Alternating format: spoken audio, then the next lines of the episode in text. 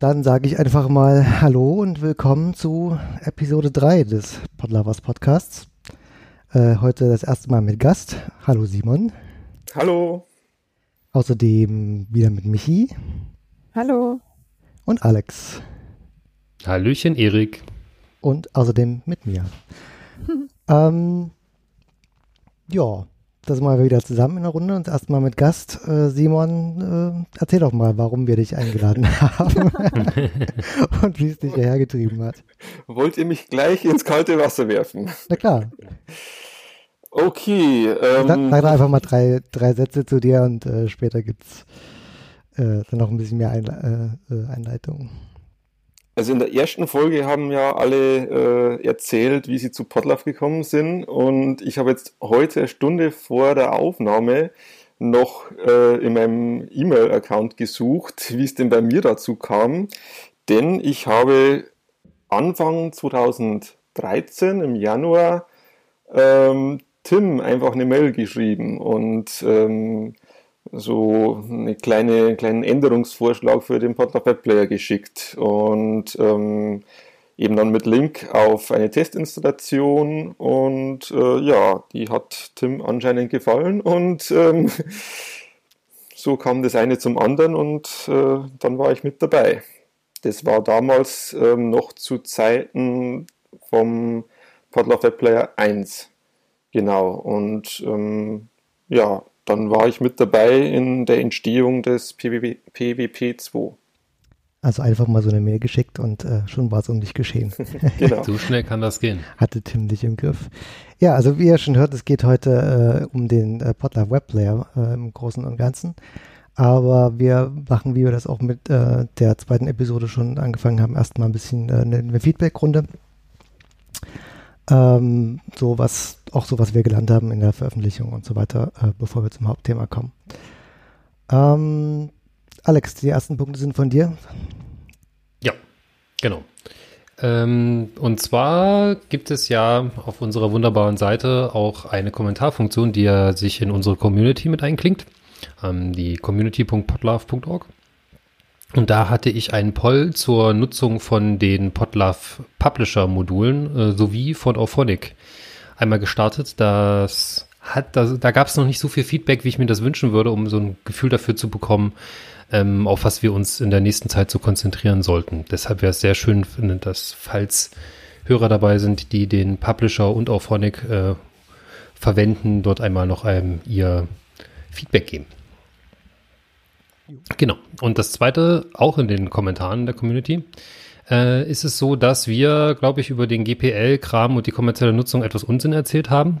Da hat Nona uns Feedback dazu gegeben. Tim hat auch schon etwas für Aufklärung äh, geschaffen. Ähm, kann man da auch nachlesen. Ich werde es jetzt nicht zitieren. Äh, genau, aber die, ich glaube, die Kernessenz ist, dass es natürlich durchaus möglich ist, auch eine äh, GNU GPL-Lizenz kommerziell zu nutzen. Äh, ich vermute, korrigiert mich, würde das wahrscheinlich eh machen, wenn es falsch ist, hoffe ich, hm. äh, dass äh, es der, der wichtigste Punkt ist, um mit der GPL-Lizenz kompatibel zu sein, dass der Source Code tatsächlich öffentlich einsehbar ist. Genau, ja. Und wer jetzt ganz genau interessiert, äh, wir verlinken den äh, GPL-Text auch nochmal komplett in den Shownotes. So, außerdem kam auf Twitter wieder Feedback. Das ist ja ohnehin so ein bisschen unser Hauptkanal. Ähm, da gab es die Kritik, dass Kapitelmarken doch besser verfügbar gemacht werden sollten. Da ging es darum, ich habe das auch festgestellt, die sind nicht in der MP3-Datei, kann das sein?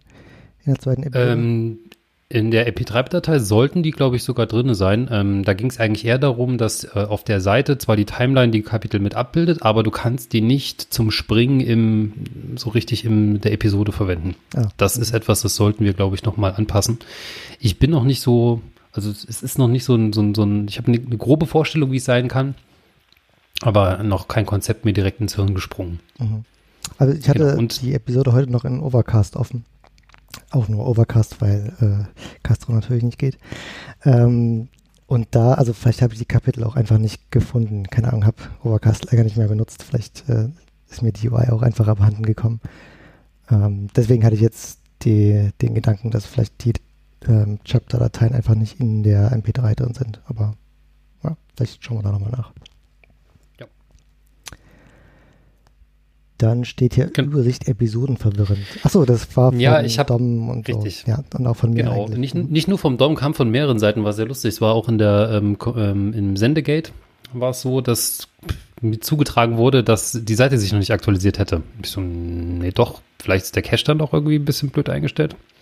Stimmt aber nicht, es war einfach nur sehr verwirrend, dass die erste Episode immer ganz oben war, sodass wir jetzt die Übersichtsseite etwas umgestellt haben. Das heißt, ganz zum Start kommt jetzt ein bisschen mehr Information über die Show und danach geht es erst mit den Episoden los. Hm. Stimmt, ah, der ist auch schon umgesetzt, habe ich gesehen. Äh, außerdem schon umgesetzt ist, dass das ganze Mobil äh, etwas besser funktioniert, also viel besser, weil, äh, also ich weiß nicht, was das Gerät betroffen hat, aber wahrscheinlich alle, weil es irgendwie über die Breite ging. Ähm, es hat quasi auf Mobilgeräten links und rechts so ein bisschen äh, was vom Content abgeschnitten. Äh, auch das ist jetzt behoben. Vielen Dank dafür, Alex, für die schnelle Reaktion. Ich finde es gut, wenn ich da Feedback kriege, was man da verbessern kann, weil das ja etwas so ein, so ein es ist ja ein Testgelände tatsächlich, wie dieser ganze Podcast. Mhm. Ähm, außerdem, mal, mal, sehen, ob das zum Dauerbrenner wird oder ob wir jetzt irgendwas gelöst bekommen. Castro geht immer noch nicht. Aber wir haben jetzt ganz äh, gutes Feedback auf Twitter bekommen. Da hat äh, jemand mal äh, im Netzwerk gegraben und festgestellt, dass äh, unser Feed äh, vorgibt, IPv6 zu sprechen, aber tatsächlich kommt der Request gar nicht an. Ähm, ich habe schon eine Vermutung, woran es liegt. Also ich weiß, dass der Droplet, also auf DigitalOcean, wo das Ganze läuft, ähm, eine IPv6-Adresse hat. Die ist eben auch im DS DNS eingetragen. Nur dummerweise geht es halt nicht komplett durch, äh, in die Applikation durch. Ich vermute, dass da im äh, Docker-Setup, was da steckt, äh, ein im Netzwerk äh, was misskonfiguriert ist. Ich äh, kümmere mich drum, ähm, hoffentlich bis zur nächsten Episode. Ähm, ja, aber auf jeden Fall danke fürs Feedback für äh, JZDM auf Twitter, der äh, da ganz fleißig debuggt und geschrieben hat. Äh, was haben wir bei Episode 2 gelernt? Ähm, Alex, du hast dich mit ja, Transkription beschäftigt. Da hast du. Ich, durfte. Äh, du durftest ich, dich an der zwei Stunden Episode versuchen. Ich, genau, ich habe. Ich könnte auch anfangen, wenn Alex die ganze Zeit gesprochen hat, dann sind wir so chronologisch mit Produktion und dann Transkription. Können wir machen. Sorry, ich Kein Problem. Ähm, genau. Mit Software zu tun hat das erste nicht, aber ich habe ein bisschen was gelernt und Alex meinte, das würde vielleicht interessant sein. Ich nehme hier mit so einem USB-Kondensator-Mikrofon auf. Und es hat so das Problem, dass es irgendwie, ich, man muss ziemlich genau davor sitzen. Und das habe ich dann in der letzten Folge scheinbar nicht getan. Auf jeden Fall war ich super, super leise. Und ähm, um mich dann so voll aufzudrehen, dann war ich halt total verrauscht. Ein ganz, ganz übles Rauschen war die ganze Zeit im Hintergrund. Und ich hatte dann ja auch das erste Mal da in Ultraschall und Beeper rumgemacht, hatte einen Freund gefragt und der hat mir so einen Filter gezeigt, der ziemlich cool war, mit dem man einfach das Rauschen so aufnehmen konnte und danach rausfiltern konnte. Das können wir auch verlinken, der hieß Rea 4. Genau. Und dann ähm, sind wir eigentlich schon fast auch bei Alex Stelle. Ich war da nämlich schon dabei, ähm, alles zu produzieren und es lief auch meiner Meinung nach, also ich musste nicht viel nachschauen, es lief alles total seamless für den Prozess, wo man so viel Software, so viele verschiedene Software verwendet. Aber ich bin dann an was gestolpert, über was gestolpert, weil ich zuerst die automatisch erstellten Transkripte hochgeladen habe, weil ich natürlich auf Alex gewartet habe, der nicht nur das VTT bearbeiten, äh, bearbeiten sollte, aber das auch gemacht hat, sondern gleich noch irgendwie ein Tool dafür geschrieben hat, und damit es schneller geht. Das hat dann also ein bisschen gedauert und ich habe die ursprünglichen Shownotes mit Fehlern hochgeladen.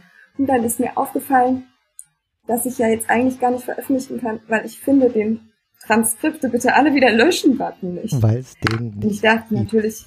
Wie wir dann festgestellt ja, haben. Also ich, ja. Wo könnte der wo könnte sein? Der sein? Wo könnte der sein? Ja. Es gibt, das ist wir haben festgestellt, glaube ich, dass es bei den Kapitelmarken das äh, Problem auch gibt. Also äh, sowohl Kapitelmarken als auch Transkript-Interface äh, gibt es einfach keinen Alles löschen-Button. Bei Kapitelmarken mag das noch gehen, weil man einzelne Kapitelmarken löschen kann. Und so viel äh, sind es am Ende auch nicht. Aber bei Transkripten ist das äh, schwierig, ja. Meine große Frage ist auch, ist es noch nie jemandem aufgefallen? Würde mich ähm, man müsste mal durch die GitHub-Issues schauen. Vielleicht ist da irgendwo ein Feature-Request, den ich okay. ignoriert Schön, habe. Ich wollte sagen, ich wollte natürlich sagen, ich habe jetzt eigentlich schon alles gelöst, weil ich habe ein Issue angelegt, aber wenn das so ist. Sonst um, gibt es dann halt zwei.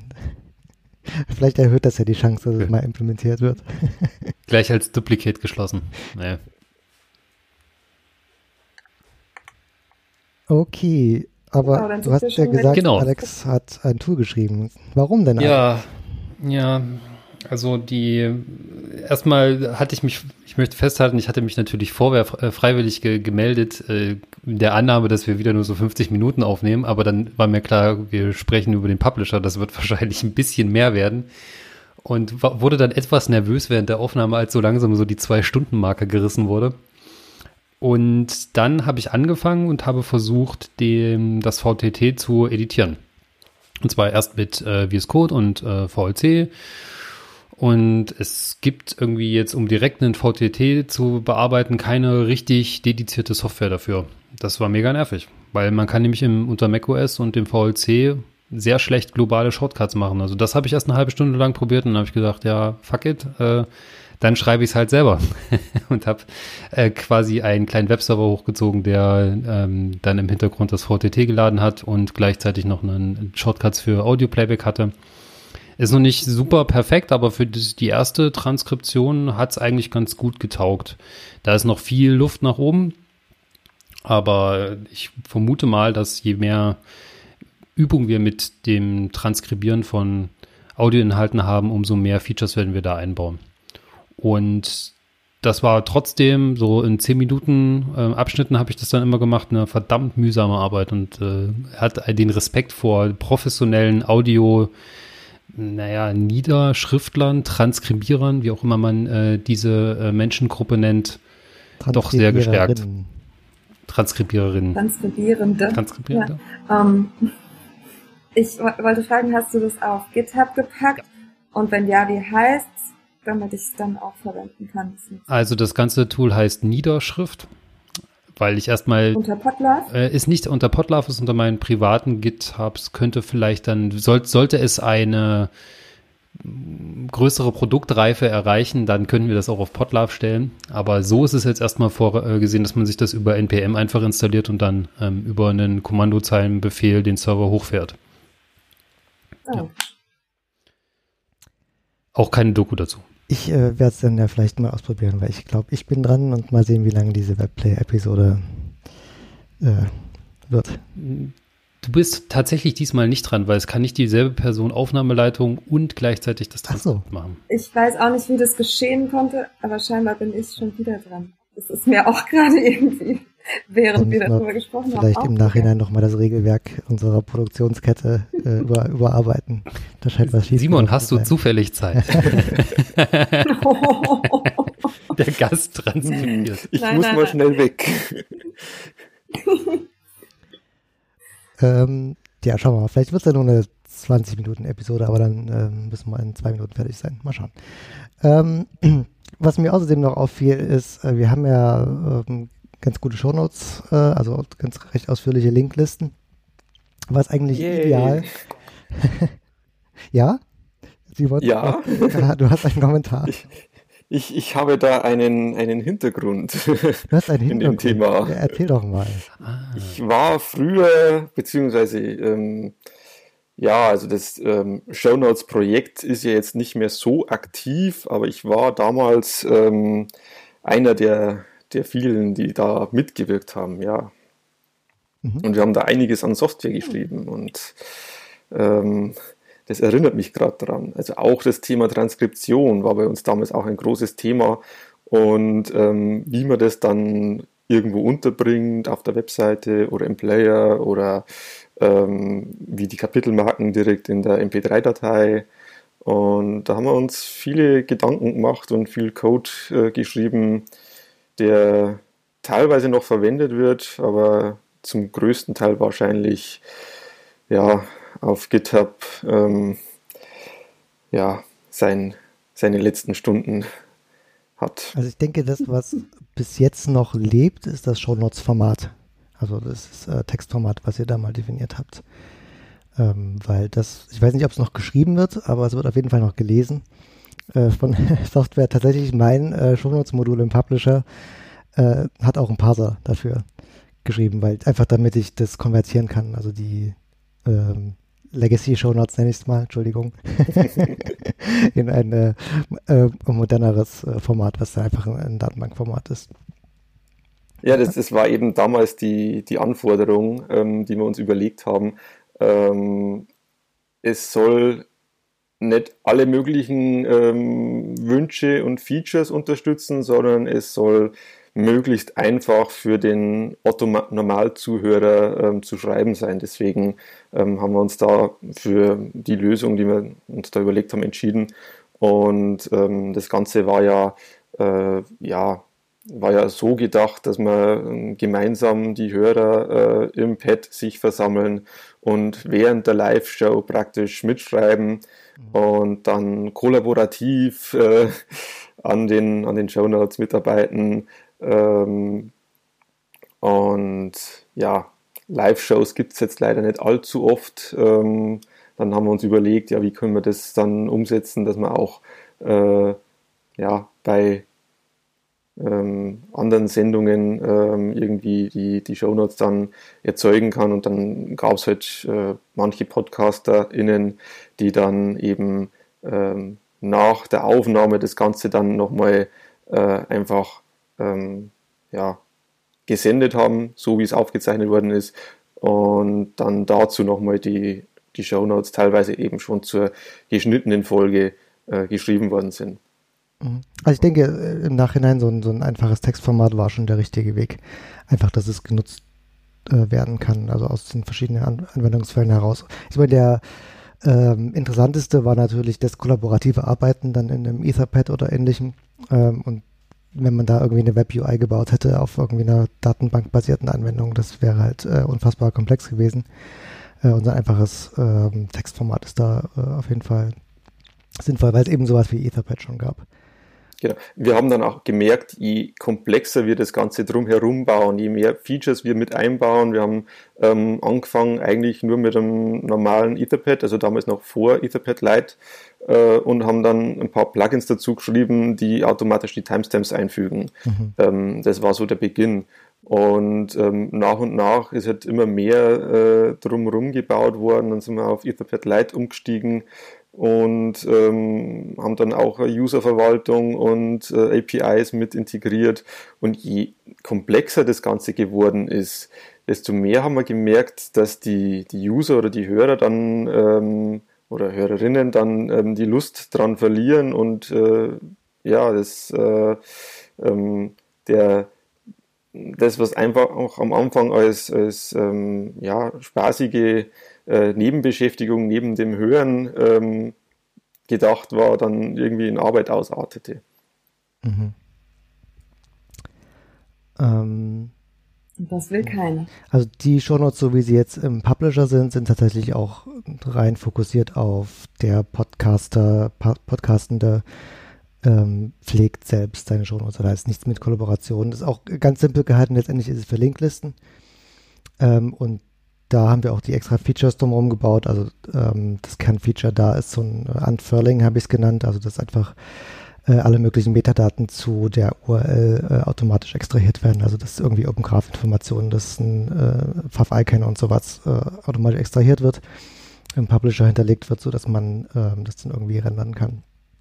Ähm, was äh, uns da jetzt noch äh, fehlt, dass wir es auf unserer Podlovers-Seite benutzen können, ist tatsächlich eine API ähm, weil das Shownotes-Modul ist zwar so ein bisschen in Flux auch, weil wir, also gerade äh, Tim und ich, das, ähm, noch nicht so richtig zufrieden damit sind, äh, wissen wir noch nicht so richtig, wo da die Reise hingeht. Ähm, ist seit, auch jetzt schon wieder seit längerer Zeit äh, ohne, ohne Entwicklung. Also in der Form, wie es jetzt ist, nutzbar, ähm, aber es soll noch sehr anders werden. Aber wie anders? Mal schauen. Aber wir schweifen ab. Ähm, was dazu fehlt, dass wir es nutzen können, also wir im Sinne von Podlovers Podcast im Frontend, ist äh, eine API, weil wir ja im Frontend kein normales WordPress-Theme haben, also das ginge. Also es gibt eine Templating-API, äh, die die Meta-Ebene auch schon nutzt, äh, um die Shownotes da in, auf die Webseite zu bringen. Aber wir mit Podlovers, ähm, Alex hatte ja das alles äh, auf äh, JavaScript und APIs gebaut und der, da gibt es einfach noch keine Endpunkte. Das müsste ich mal noch oder müsste mal jemand TM noch bauen und dann könnten wir das auch nutzen. Ja. Gut, ähm, apropos Webseite, was haben wir da geändert seit dem letzten Mal? Ja, ein paar Bugfixes. Ähm, dann haben wir noch das äh, Theme angepasst, weil äh, Michi ja gerade dabei ist, auch die Podlove CI so ein bisschen ähm, aufzumöbeln. Und da habe ich ganz dreist einfach mal mir die ähm, Tailwind-Konfiguration geschnappt und habe mal die ganzen Farben entsprechend angepasst. Und dann, ja, die Übersichtsseite mit der Show, aber das hatte ich schon erwähnt. Genau, da wurde, ist auch ein bisschen was passiert. Mhm. In der Technik hat sich ein bisschen was geändert. Also wenn ich jetzt anders klinge als äh, vorher, äh, ich habe jetzt das äh, Standard Sendegate TM äh, Setup hier mit HMC äh, 660 und Behringer Xenix weil ich mir dachte, ich hatte halt vor so einen äh, Rode Podcaster auf Arm, äh, weil das einfach noch von, mein, äh, von meinem ersten Podcast herum lag. das ist auch diese Episode mal wieder unter, untergebracht, sehr gut. Mal sehen, wie, wie lange ich das durchhalte.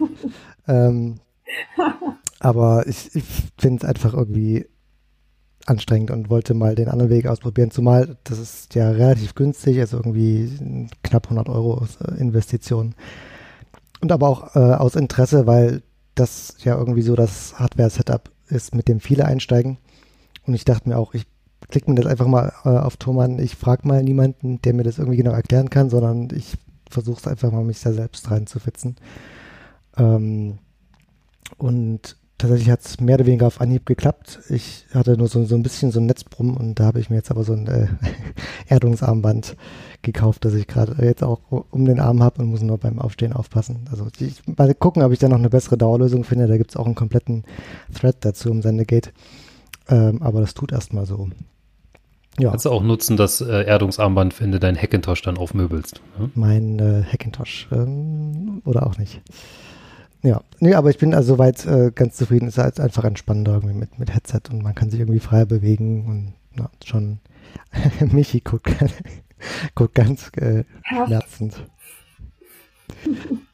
Magst du dein Mikro nicht, Michi? Ich hätte gerne halt mal das Headset ausprobiert. Ja.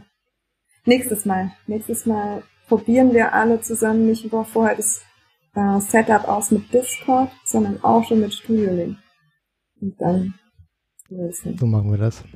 Bin ganz zuversichtlich. Aber vielleicht mal zum Hauptthema Podlove Webplayer. Das ist ja auch eines der großen Projekte, nachdem wir das letzte Mal den Podlove, äh, Publisher ähm, ausführlich besprochen haben ist, denke ich, der Podlove Web Player das andere große Projekt, was irgendwie, womit jeder Kontakt hat, der irgendwie mit äh, Podlove Kontakt hat. Ähm, tja, was ist der Player?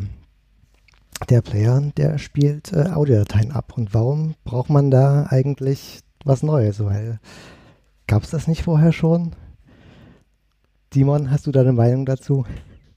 Ja, Tim hat damals, wenn ich mich äh, richtig erinnere, immer gesagt, ähm, der Podlove Webplayer ist ähm, das Instrument zum Anfixen neuer Hörer, ähm, die das erstmal ähm, ja, mal Probe hören wollen und ähm, noch nicht wissen, äh, ob äh, der Podcast eben was für einen ist. Und ähm, ja, das ist der erste Kontakt, bevor man irgendwas abonniert.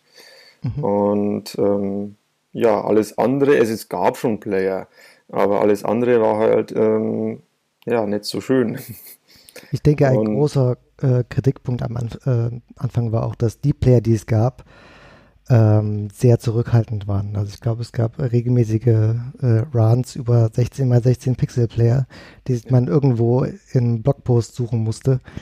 Äh, wobei ja das Audio tatsächlich einfach mal das wesentliche Element des Podcasts ist. Aber klar, ähm, man kann argumentieren, der Webplayer braucht keiner, äh, weil man das ja eh über den Podcatcher abonniert, aber wie du sagst, ähm, wenn man noch den Podcast noch nicht abonniert, dann ist so ein prominenter Webplayer mit irgendwie einem netten Feature-Set ähm, eine, eine, schöne, schöne Maßnahme für ähm, die Hörerinnen, um da mal einfach mal reinzuhören und den Leuten das Hören angenehm zu machen. Später kam natürlich noch äh, mehr dazu, was äh, mehr als nur das mal reinhören äh, angenehm macht. Also gerade äh, jetzt, wenn ich ähm, unsere Transkripte zum Beispiel sehe, ähm, das letzte große Feature, was es in dem Webplayer geschafft hat, ähm, das da geht es ja auch darum, dass man äh, Dinge vielleicht mal wiederfindet, was äh, im Podcast zum etwa eine schwierige Angelegenheit hat. Hm, wo ja, habe ich das jetzt mal gehört? Oder, oder wo? war ja auch ein Feature, das, äh, mhm. das äh, im Paddle Web Player zum ersten Mal groß ähm, ja, in die Masse getragen wurde.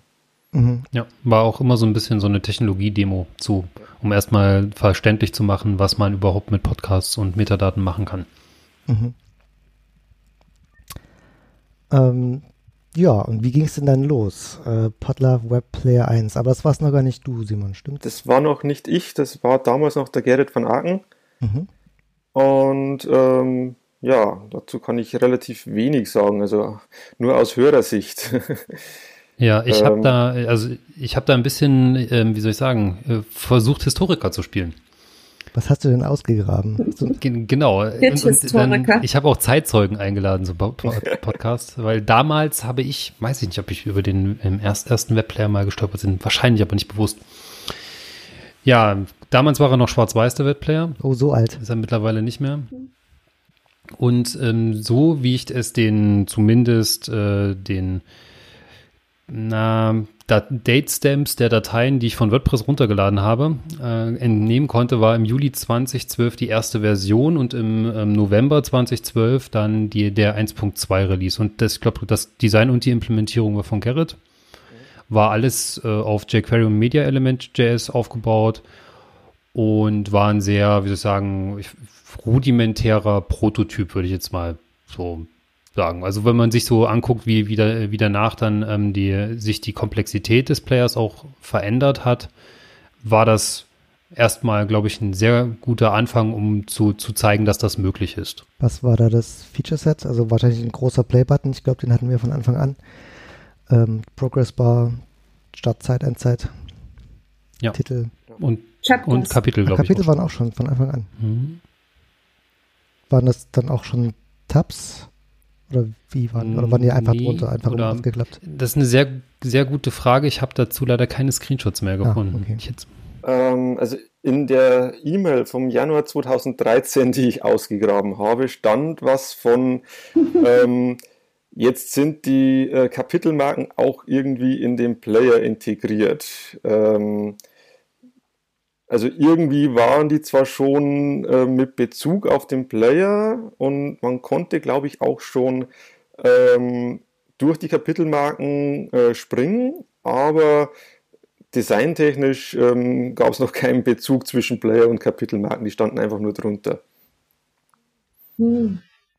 Hm. Und ja, das hat sich dann mit der 2.0 geändert. In der 2.0 genau, hattest du schon deine Finger drin? Genau, genau. Also das war dann entsprechend die E-Mail und ähm, ich habe dann einfach äh, ein paar Änderungs-Diffs äh, geschickt. Das war damals noch gar nicht auf Git oder auf GitHub und äh, ähm, ja. Ja, man kann auch E-Mails mit Code hin und her schicken. Das kann man sich auch. heute gar nicht, kann man sich heute gar nicht mehr vorstellen, dass es eine mhm. Zeit vor Git gab. Ja. Es war dann auch ein wichtiger Schritt, ähm, das Ganze dann nach Git zu bringen und ähm, ja, dann äh, auch andere äh, HelferInnen ähm, da mit heranzuführen an die Entwicklung, die gemeinsame Entwicklung. Mhm. Ähm, du hast dann auch das äh, Standalone-Plugin geschrieben? Ähm, ich habe dann genau, ja, genau, also ich habe mich in, in mehreren Bereichen ausgetobt und einfach mal äh, die Punkte äh, angegangen, äh, die ich interessant fand, ohne großes Konzept, äh, in welche Richtung das gehen soll. Glücklicherweise, ähm, Tim hat dann geschrieben, äh, das waren seine Top-Prios.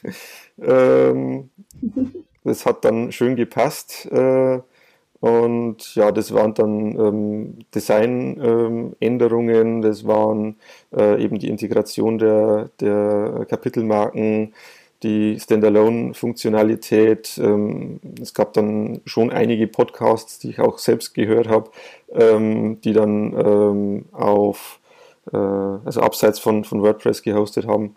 Und das hat mich natürlich sehr gefreut, dass äh, das dann auch äh, eingesetzt worden ist. Mhm. Äh, ja. Und wir haben natürlich auch verschiedene äh, Features ausprobiert, die die nie irgendwie beworben worden sind. Also ähm, vorher ist ja gesagt worden, äh, der war damals noch schwarz-weiß. Wir haben dann äh, auch ziemlich früh dann schon auf Git zumindest ähm, ja, einen Editor äh, gehabt, der ähm, ermöglicht, dass man einfach sein, sein Farbschema auswählt. Ähm, ja, also ich erinnere mich, es gab eine richtige Standalone-Webseite, wo man sich so ein Theme bauen konnte, also mehr oder weniger nur Farben zusammenklicken. War das das oder war das nochmal was anderes? Genau, das, das gab es als Standalone-Webseite, die man sich äh, importieren konnte. Und das gab es dann auch, wenn man die entsprechenden äh, Configs aktivierte, direkt auch ähm, in den Einstellungen vom, vom Webplayer für diejenigen, die es eben mit, mit WordPress verwendet haben. Ich meine, grundsätzlich war das Theming mit dem Webplayer Version 2 noch relativ einfach, also einfach im Sinne von jemandem, der technisch versiert ist weil der Player noch nicht gesandboxed war. Das heißt, man konnte einfach irgendwie ja. CSS ins, äh, irgendwie in sein WordPress reinwerfen äh, und damit einfach direkt den Player stylen. Das war von der Perspektive her sehr angenehm, ähm, aber sorgte auch dafür, dass einfach ständig der Player irgendwie visuell auseinanderflog. Jedes Mal, wenn jemand irgendwie ein nicht normales nahm, die dann einfach mal P-Text mehr Padding gegeben haben oder keine Ahnung, äh, alles Mögliche irgendwelche Borders gesetzt haben und Leute verzweifelt nachfragten, wie sie denn irgendwie diese komischen Linien aus ihrem Player wegbekommen. Das war irgendwie äh, ein Dauerbrenner, dieses Problem. Ja, nach und nach im CSS alle möglichen äh, äh, Einstellungen auf Important und, und irgendwie überschreiben. ja. Und als das alles durch war, dann wurde entschieden, dass der nächste gesandboxed wird. Das war auch die richtige Entscheidung. Also aus meiner Sicht. War, glaube ich, einer der treibenden Gründe, ähm, dass die Technik mal wirklich, äh, wirklich neu anzufassen. Also bis dahin, Ende des Webplayer 2 war es, glaube ich, äh, immer nur eine Weiterentwicklung, richtig? Also da gab es vielleicht hier und da mal Refactoring, aber es wurde nicht wirklich neu geschrieben, oder? Genau. Also man, man, kann schon sagen, dass zwischen 1 und 2 schon ein krasser Unterschied ist. Also das war ein krasser ist Unterschied. Die, die Code, Codebase ist schon deutlich anders. Aber es wurde nie nochmal neu begonnen. Also es war immer nur Änderung äh, von bestehenden Code und nie ein, ein kompletter Neustart. Aber es geht mit äh, jQuery ja ganz gut. Einfach mal immer noch ein bisschen was, bisschen mehr drauf werfen. Aber ich erinnere mich, ja, also ich habe sonst. Das hatten wir halt damals, ne? Ja.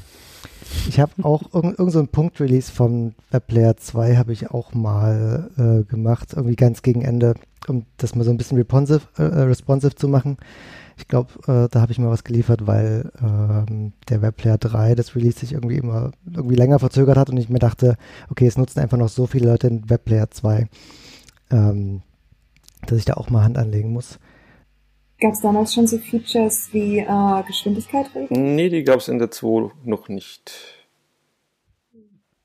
Äh, den Satz, den ich äh, abschließen wollte, war eigentlich nur, war glaube ich schon ganz schön Spaghetti. Also, man sah auch die, die Not, ähm, den, das Ganze mal zu rewriten und nicht äh, einfach nur weiter zu refactoren und, und das umzubauen. Also ich, ich glaube, da gab es wirklich äh, viele triftige Gründe, ähm, das mal wirklich from scratch anzufassen. Und das ist dann auch passiert. Hast du das noch mit angefangen oder war das dann schon sofort Juri, Simon? Also ich war in der Theorie noch dabei, ähm, habe noch ähm, ja, mitgeredet, aber ähm, am, am, Code für den, für den Dreier habe ich relativ wenig bis gar nichts beigesteuert. Mhm. Aber vielleicht zum Feature-Set, also was wir schon angesprochen haben, Sandboxing war äh, auf jeden Fall eine Top-Priorität. Also was technisch bedeutet, dass der Player äh, nicht direkt in der Webseite liegt, sondern in einem äh, iFrame eingebunden wird. Das heißt, dass äh, CSS oder Styling der Hauptseite keinen Einfluss auf den Player haben kann. Das äh, klingt irgendwie ganz äh, sinnvoll, aber hat sehr viele irgendwie Tücken im Detail, weil der Player hat irgendwie verschiedene Größen, Breiten, Höhen und das ist in dem iFrame gar nicht so einfach das irgendwie nachträglich zu ändern.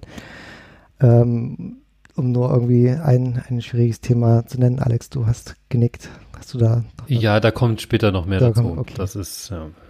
ähm, dann äh, Theming hatten wir auch schon angesprochen, ähm, ist natürlich ein schwierigeres Thema, weil sobald der Player gesandboxed ist, ähm, ist der, kann man ihn von außen nicht mehr stylen. Ähm, das heißt, ähm, da wurde ein richtiges Theming-System mitgedacht. Das heißt, in der Realität wurden dann, glaube ich, eine Handvoll vorgefertigte Color-Themes mitgeliefert, die man äh, aus, auswählen konnte. Ich weiß gar nicht, wie der Status war, ob man irgendwie da sein eigenes CSS reinbekommen hat. Aber ich glaube nicht. Ich vermute, dass das möglich war, weil es ähm, unterschiedliche Theme CSS-Dateien auch gab. Und so wie die da reingelinkt waren, das auch, glaube ich, so war, dass wenn man zumindest an die Codebasis kam, wie der Player embedded war, dass man auch das austauschen konnte. Hm, okay. Ähm, Sharing war ein großes Thema. Ähm, ich weiß nicht, wie wir, wie, wie weit waren wir da im Player 2? Man konnte, da hatten wir die Timecodes schon, oder? Dass wenn man irgendwie an die ja. URL irgendwie Hashtag ähm, Timecode gesetzt hat, dass der Player dann anfing, da abzuspielen. Genau, genau. Das ist übrigens auch ein Standard, ne? den wir da ähm, ja. fast, glaube ich, definiert haben. Ja, also für das Zeitformat haben wir uns an NPT gehalten, glaube ich, Normal Playtime. Ähm, und genau, aber es gibt äh, auf Podlove.org eine Spezifikation dazu, die auch vorgibt, also nicht nur einen Start, sondern auch einen Endzeitpunkt, also dass man eine Range angeben kann. Konnte das der Webplayer 2 eine Range abspielen? Ich denke nicht. Also wir konnten den, den Startzeitpunkt ähm, mitgeben. Dann gab es ja auch die Social Media Links, ähm, wo man dann entsprechend auswählen konnte, ob man einfach nur die Episode verlinken möchte oder ähm, eben auch zu dem entsprechenden Zeitpunkt. Mhm. Aber ähm, also Endzeitpunkt gab es damals noch nicht. Mhm. Der Gedanke da war letztlich, eine, ähm, dass man eine Sektion auswählen kann und diese direkt äh, per Social Media erteilen kann. Hier, hör mal, da, der Witz war lustig. Ähm, aber letztendlich das, das, Hauptfeature war schon, überhaupt einen Zeitmarker setzen zu können, dass man eben irgendwo hinspringt, äh, wohin verlinken kann im Audio, wie man es eben auf Webseiten auch gewohnt ist, dass man da zu einem Anker springen kann. Wir hatten auch in den, äh, wenn ich mich richtig erinnere, in den äh, Kapitelmarken die Möglichkeit, dass man dann die Kapitelmarken verlinkt hat. Mhm. Was dann sicherlich einfach nur Sprungmarken, also das hat dann diese äh, URLs mit der Zeitmarke genau, generiert. Aber dann konnte man halt sagen, hör dir dieses Kapitel an und ähm, hat dann nicht vorher im, im Player nochmal zurückspulen müssen auf genau die Position, wo das Kapitel anfängt, mhm. sondern halt einfach ähm, im Player auf das Kapitel geklickt mhm. und dann da den Link bekommen. Das, was Overcast und Castro jetzt ja quasi als Video zum Sharen gelöst hat, war ja damals da schon, glaube ich, die erste Idee. Mhm. Dass man da so ein, wirklich so eine, so eine Sektion einfach teilen kann und dann dass sich die Nutzer dann, Nutzerinnen dann tatsächlich genau diesen Ausschnitt genau, ähm, angehört haben. Ja, die Videos sind natürlich da, weil sie einfach Social Media tauglich sind. Ja. Ähm, weil auch immer noch äh, Videos einfach viel besser bedient sind, also von den Social Media Plattformen. Es gibt ja das, also das Problem ist weniger, dass es jetzt unbedingt ein Video ist. Das Problem ist eher, dass zum Beispiel Plattformen wie Instagram einfach dir keine Media-Erweiterung geben. Facebook und Twitter können das. Aber Instagram zum Beispiel hat da gar keine Möglichkeit, irgendwelchen Fremdcode tatsächlich mit in einem, ähm, in einem, wie auch immer die Einheit heißt, äh, mit zu embedden. Story? Fragezeichen. Story? Na, es gibt ja mehr als Stories. Ich bin da. Nicht, dass ich, dass ich mir so da, da was einfange, dass ich Instagram falsch erklärt habe. Alle Angaben ohne Gewehr. Ähm, was noch neu war im Dreier-Player waren Downloads. Ähm, die waren bisher äh, quasi immer unter dem Player, also vom Publisher, also bei Defaults gerendert. Ähm, und wir dachten uns, dass es doch ganz sinnvoll wäre, die Download-Möglichkeit auch direkt im Player mit anzugeben. Also generell hat sich äh, Sven, also Graforama, der das Design für den Webplayer 3 gemacht hat, sehr ausgetobt, was da angeht. Es gibt auch sehr viele Konzepte, die wir noch haben, die theoretisch mit in den Player 3 gekommen oder hätten kommen können. Und da ist ja neben Downloads auch äh, beispielsweise das, das Anzeigen von Bildern für bestimmte, äh, be bestimmte Audiomarken auch mit vorgesehen und so weiter. Da gibt es noch eine ganze Bibliothek an Designs, die, die vorliegen. Aber ich vermute, dass äh, Juri und also Juri Leino und Alexandra von Kriegern einfach nicht dazu gekommen sind, das dann noch mit zu implementieren. Mhm. Weil es dann doch eine ganze, ganze Menge Komplexität mit aufgeworfen hat. Ja, also ich meine, so ein Rewrite, also jeder, jeder, der irgendwie in Software arbeitet und mal so ein Rewrite gemacht hat von einem Stück Software, weiß, dass äh, wenn man es erste Mal macht, denkt man sich, okay, jetzt äh, machen wir es mal ordentlich und wir wissen jetzt die ganzen Probleme schon. Also wenn wir es jetzt neu anfangen, dann wird es ja irgendwie bestimmt alles ganz einfach. Und als Feature-Set nehmen wir uns einfach mal die Basis äh, von dem, was es bisher gab.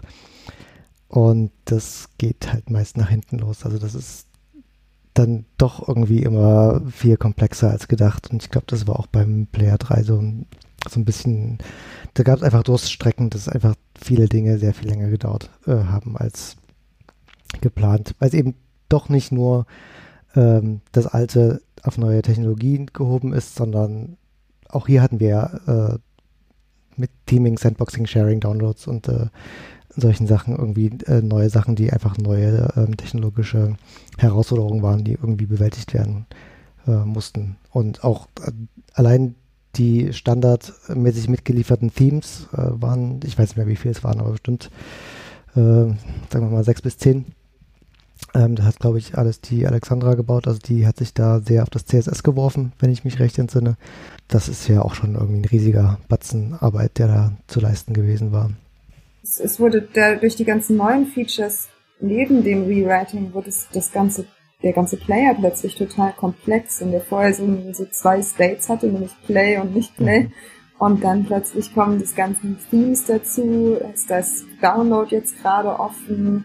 Ist das Info-Tab gerade offen? Welche Kapitelmarke ist aktiv? Ja. Also, also ich habe jetzt gerade noch äh, einen Screenshot, einen alten Screenshot vom Webplayer 2 angeschaut und habe gesehen, den Download-Button hatten wir damals anscheinend auch schon. Ja. Und ähm, auch die, ähm, die Bilder zu den Kapitelmarken gab es damals schon. Also lange ist es her, aber das gab es auch damals schon. Äh, die Infobox gab es auch, genau. Also ich erinnere mich gerade, das war nicht wirklich ein Tab-Interface, sondern anders, oder? Ich ich, ich habe ähm, gerade äh, vor meinem Auge, aber ich kann es nicht, nicht, nicht beschreiben. Also waren es, es waren Buttons ähm, im, also in dem Player gab es aufgeklappt und zugeklappt. Und ähm, im zugeklappten, Button, äh, im zugeklappten Player gab es Buttons, mit denen man die verschiedenen ähm, Menüs, also das Info-Menü, das Download-Menü und ähm, nachher ist, glaube ich, auch das Sharing-Menü dazugekommen mhm. ähm, und eben das Kapitelmarken-Menü ähm, aufklappen konnte ähm, was dann auch eben die Frage war, ähm, verschiebt es das restliche Design äh, vom, äh, von der Webseite? Und äh, wenn man das Ganze dann sandboxt, äh, wie sieht es dann aus? Also die Diskussion gab es damals schon, ähm, das Ganze abzukapseln. Ähm, und wie macht man es mit, äh, mit wechselnden Größen vom Player, weil entsprechend ähm, die Infobox eben mal mehr, mal weniger gefüllt ist, die Kapitelmarken mal mehr, mal weniger sind, ähm, macht man die dann zum Scrollen oder ähm, zeigt man immer alle an oder das waren damals auch schon Fragen und ähm, es war einfacher durch, durch das Ganze, dass es nicht gekapselt war, ähm, führte aber allerdings auch dazu, dass das Ganze dann eben auch die, die Webseite, also den, den nächsten Post oder den, den Blogbeitrag, der dazugehört, ähm, nach unten weggeschoben hat. Mhm. Ja, das ist auch noch heute so. ja, schwer, schwer zu verhindern, oder? Ich meine, du willst halt auch die, die Kapitelmarken irgendwie in ihre Gänze oder zumindest irgendwie sinnvoll scrollbar anzeigen können oder selbst sogar noch auf Transkripte, also hast du ja noch viel mehr ähm, Platzbedarf, aber ja, kommen wir vielleicht später dazu im Vierer, Fünfer Player. Ähm, der ja, können wir eigentlich direkt äh, schon mal rübergehen. Ja. Ne? Genau, der Vierer-Player. Da bin ich dann eingestiegen. Das war Anfang 2017. Ich, was mir gerade noch eingefallen ist, was wir gar nicht erwähnt hatten, ist, dass der Webplayer von Anfang an die, ähm, das Mindset hatte, dass er tatsächlich ein Visualisierer der Metadaten, die auch im Feed sind, ähm, quasi ist. Das heißt, die, die äh, Audiodatei wird ja im Feed auch durch weitere Metadaten beschrieben und der Player nimmt quasi diese Audiodatei nur als eine weitere Information wahr. Das glaube ich, das, das oder begegnet mir relativ häufig, warum denn der Player beispielsweise nicht die Kapitelmarken aus der MP3-Datei ausliest. Mhm. Das hat viele Gründe, aber der, einer der Hauptgründe ist, weil das Konzept nicht konsistent ist, weil beispielsweise auch das Transkript natürlich nicht in der MP3-Datei äh, drin ist oder die Bilder der MP3 oder sind zwar in der MP3-Datei, aber vielleicht nicht in anderen Audioformaten mit drin. Und da ist, äh, ja, deswegen wäre das, glaube ich, nochmal ganz wichtig zu sagen, das ist halt wirklich eine, eine Visualisierung der Informationen oder Meta-Informationen rund um eine Podcast-Episode. Mhm. So als Mindset. Ja, und wenn man jetzt ähm, die ganze Logik äh, nochmal in, in, den Player einbauen würde, dass der aus, aus allen möglichen Dateien äh, oder aus der MP3-Datei ähm, Bilder extrahiert und äh, Kapitelmarken extrahiert, dann hätte man die ganze Logik mehrfach an, an allen möglichen Stellen. Und ähm, so hat man einfach ein, äh, eine zentrale äh, Single Source of Truth, ähm, von der alles kommt und ähm, die man dann auch pflegt und die funktioniert. Und ähm, ja, wenn die funktioniert, dann funktioniert der Rest. Ja.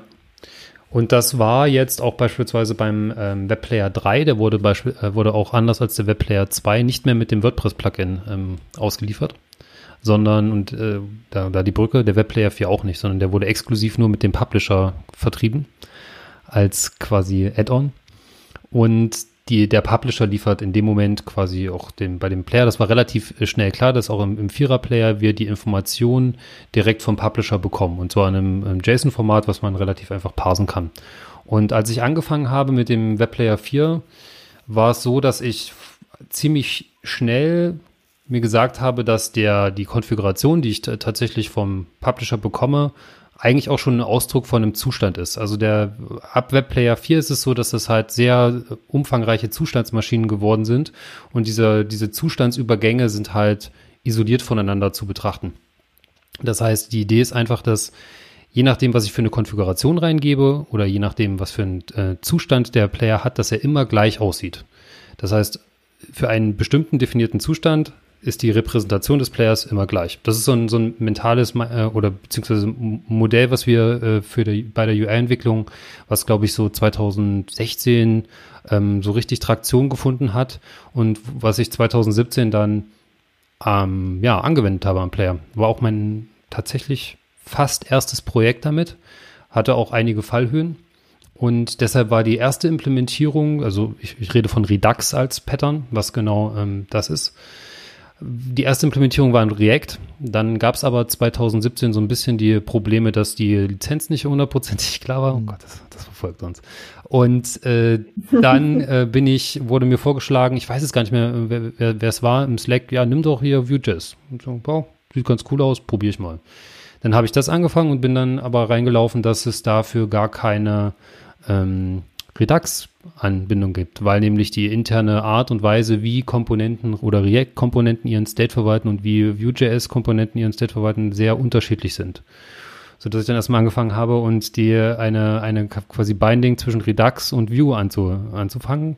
Was ich jetzt, was auch in, in relativ vielen Projekten auch verwendet wird, was, was ich immer so als so Basisset mitverwende. Ähm, das ging dann weiter, dass beispielsweise auch der, ähm, ich habe dann mir einige Audio-Libraries angeschaut und war mit keiner so richtig zufrieden, weil nämlich zwar viele da war äh, oder viele ähm, Audio-Libraries existierten, aber die waren nicht so richtig äh, voneinander äh, oder die, die, die Aktion war nicht so richtig von der UI getrennt. Das heißt, ich wollte irgendwas haben, was mir im Hintergrund mein ähm, tatsächlich Audio, ich habe es dann mal Treiber genannt, mein Audio-Backend ähm, befeuert und was mir dann einfach nur über Events ähm, in meinen Player den State ändert. Um da mal, und da ist, äh, Entschuldigung, ja. äh, den, den Rückbezug zu den Playern davor zu nehmen, bis dahin war es halt immer Media Element JS, also das ist jetzt die Komponente letztendlich, die du da austauschen wolltest und die war einfach, war die, war die noch maintained?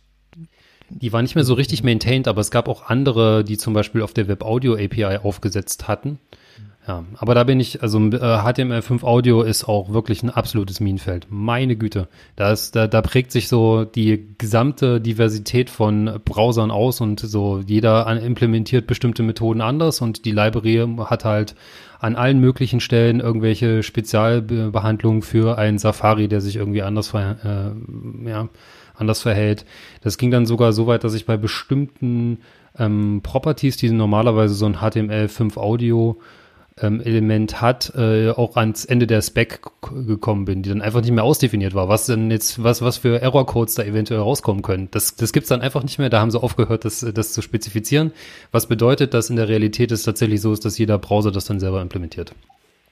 Genau, dazu sollten die vielleicht noch sagen, ähm, damals in, in den Anfangsjahren äh, des Webplayers gab es ja auch noch Flash. Ähm, oh ja. Und, und viele andere Player hatten sich entschieden, das Ganze einfach mit Flash abzuwickeln, weil jeder Browser ähm, anders mit Audiodateien umgegangen ist. Und ähm, wir hatten halt die, die glückliche Lage, dass wir mit äh, Auphonic dann auch ähm, einfach sagen konnten, naja, wir haben alle möglichen Audioformate und ähm, wir bieten einfach das Audioformat an, das der jeweilige Browser unterstützt. Und ähm, wenn es jetzt ein, ein, Firefox ist, dann bekommt das ein OGG und wenn es ein, äh, ein Safari ist, dann bekommt das ein M4A.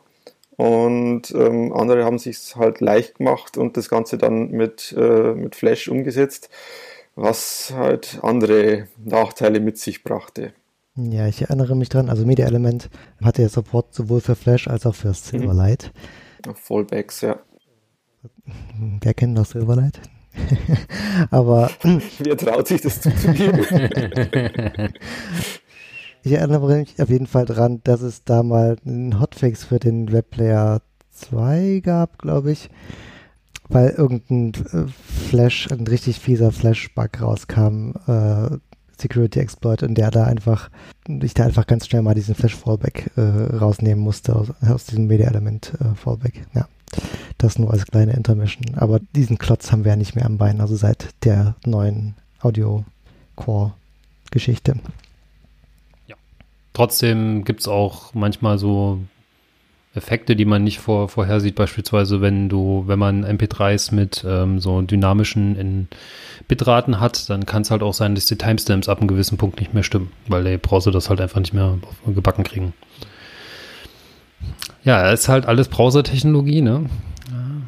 Das ist, hat, hat so seine Fallstrecke. Ja, jedenfalls äh, war beispielsweise auch das Sandboxing so eines der ersten Dinge, ähm, wo ich mir Gedanken drüber gemacht hatte, weil es ja ähm, tatsächlich so ist, dass der Webplayer einen eigenen iFrame hochzieht. Und ähm, da gibt es eine Library, die nennt sich iFrame Resizer und das war dann so ein bisschen so der, der Punkt, wo ich, ge, wo, ich, wo ich merkte, dass es funktionieren könnte. Also die Idee vom, beim Vierer-Player war, so schnell wie möglich irgendwie an die Grenze zu kommen, wo ich nicht mehr weiter implementieren kann, um zu sehen, ob dann irgendwie die Konzepte funktionieren. Und das war also einer der, der kritischen Punkte, wo ich, wo ich nicht so richtig wusste, wie, wie kann das funktionieren, ähm, dass ich die, den iFrame ähm, in, an die entsprechenden äh, inneren iFrame-Größen anpasse.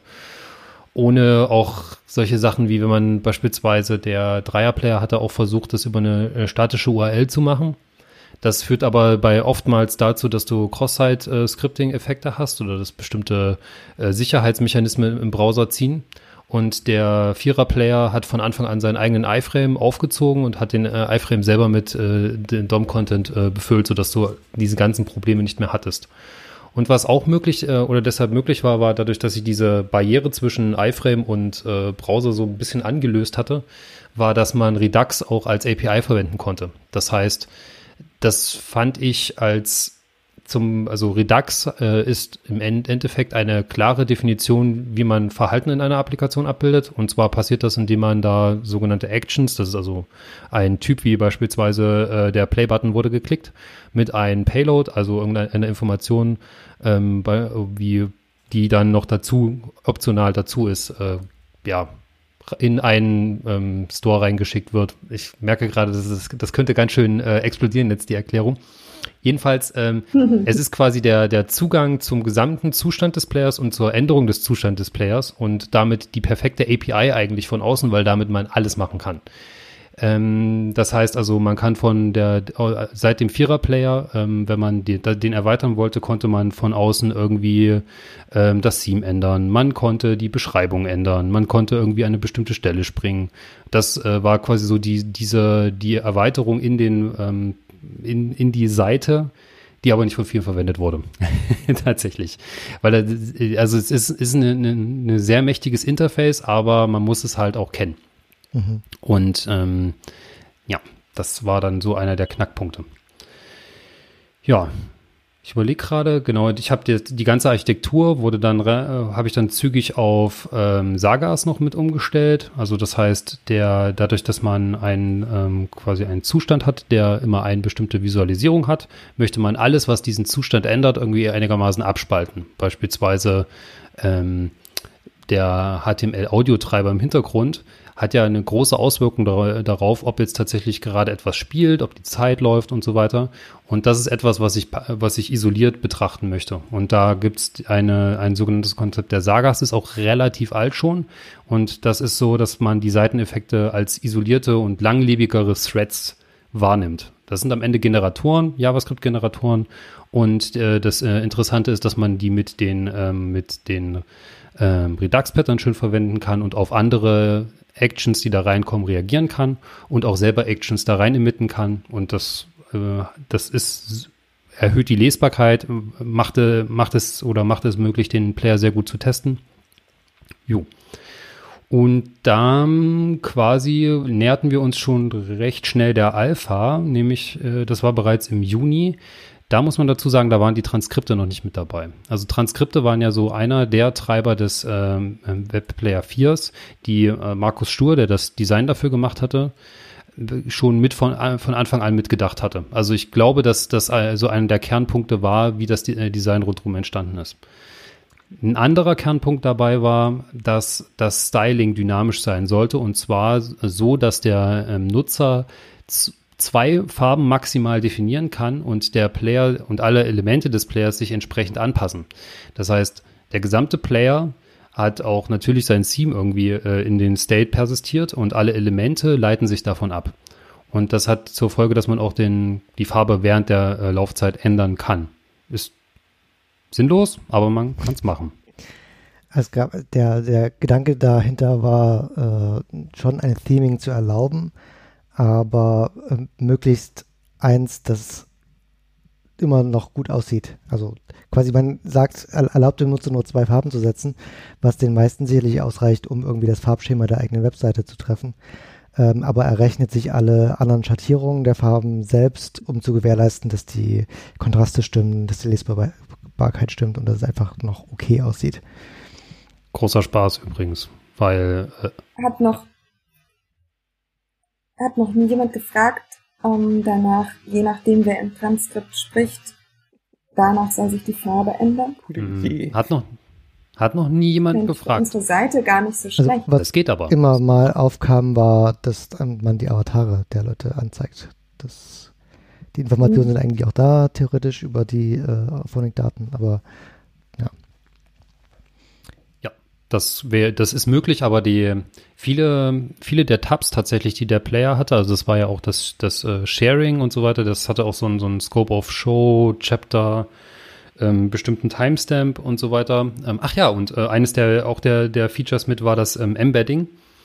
Das heißt, die sowas wie so ein YouTube-Video, dass man einfach den Player nehmen konnte, in einem iFrame und irgendwo auf eine andere Seite draufwerfen konnte und da renderte der da. Das war auch seit dem Vierer-Player möglich. Äh, das hatte, hat aber ganz schöne Herausforderungen mit sich gebracht, weil nämlich dann genau man nicht mehr die Möglichkeit hat, den iFrame zu resizen.